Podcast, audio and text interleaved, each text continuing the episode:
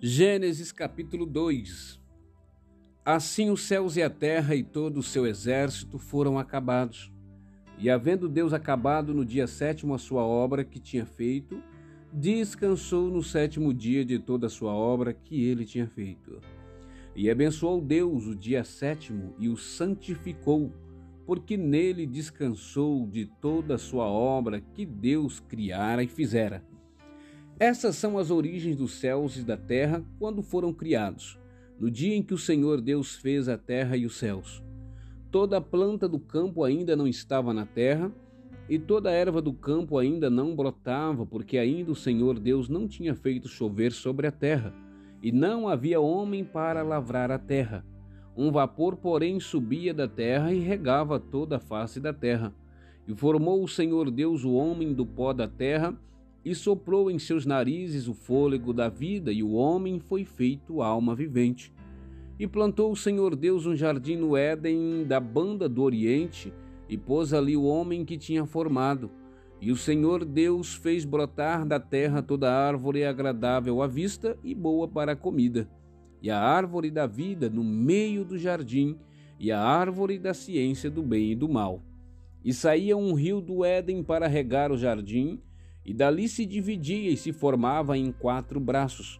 O nome do primeiro é Pison, este é o que rodeia toda a terra de Avilá, onde há ouro, e o ouro dessa terra é bom.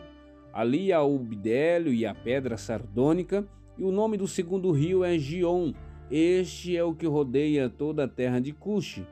E o nome do terceiro rio é Idekel, este é o que vai para a banda do oriente da Síria, e o quarto rio é o Eufrates.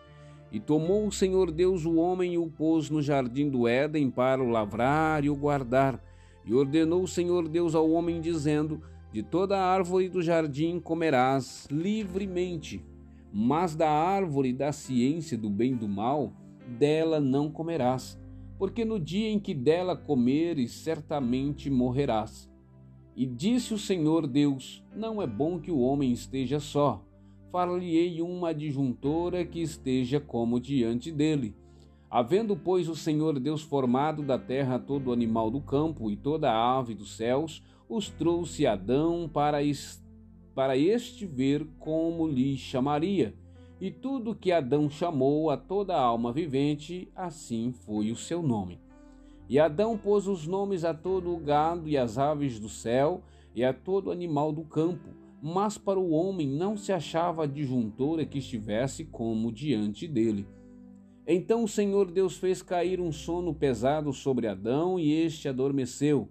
E tomou uma das suas costelas e cerrou a carne em seu lugar. E da costela que o Senhor Deus tomou do homem, formou uma mulher e trouxe a Adão. E disse Adão: esta é agora osso dos meus ossos e carne da minha carne. Esta será chamada varoa, porquanto do varão foi tomada. Portanto, deixará o varão o seu pai e a sua mãe, e apegar-se-á a sua mulher, e serão ambos uma carne, e ambos estavam nus, o homem e a sua mulher, e não se envergonhavam.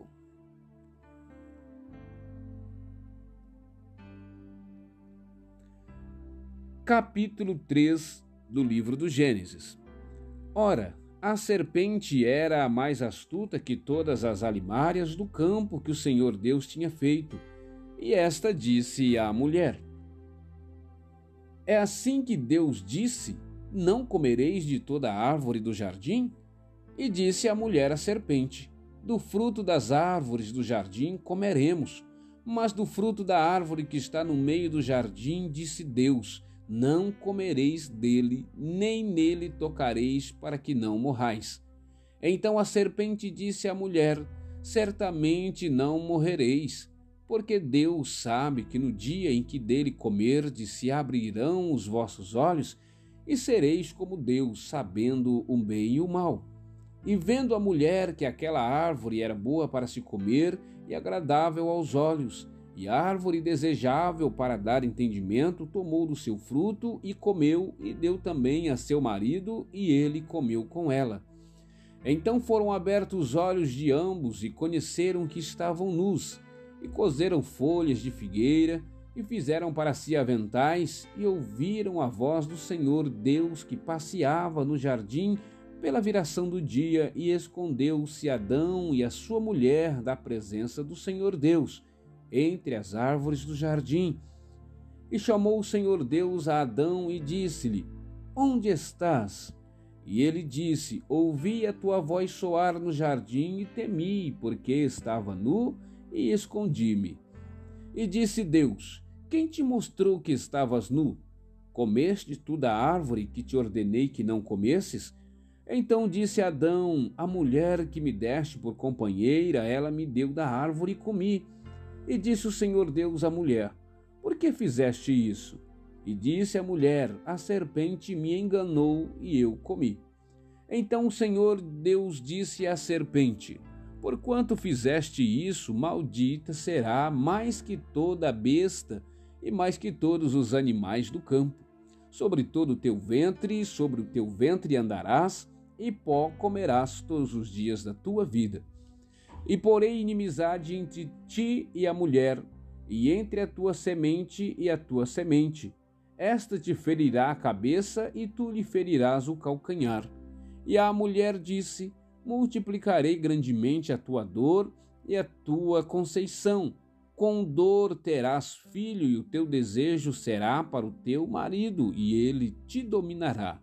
E Adão disse: Porquanto deste ouvidos à voz de tua mulher, e comeste da árvore de que te ordenei, dizendo: Não comerás dela, maldita é a terra por causa de ti com dor comerás dela todos os dias da tua vida. Espinhos e cardos também te produzirá, e comerás a erva do campo. No suor do teu rosto comerás o teu pão, até que se tornes a terra, porque dela foste tomado, porquanto és pó, e em pó te tornarás. E chamou Adão o nome de sua mulher Eva, porquanto ela era a mãe de todos os viventes.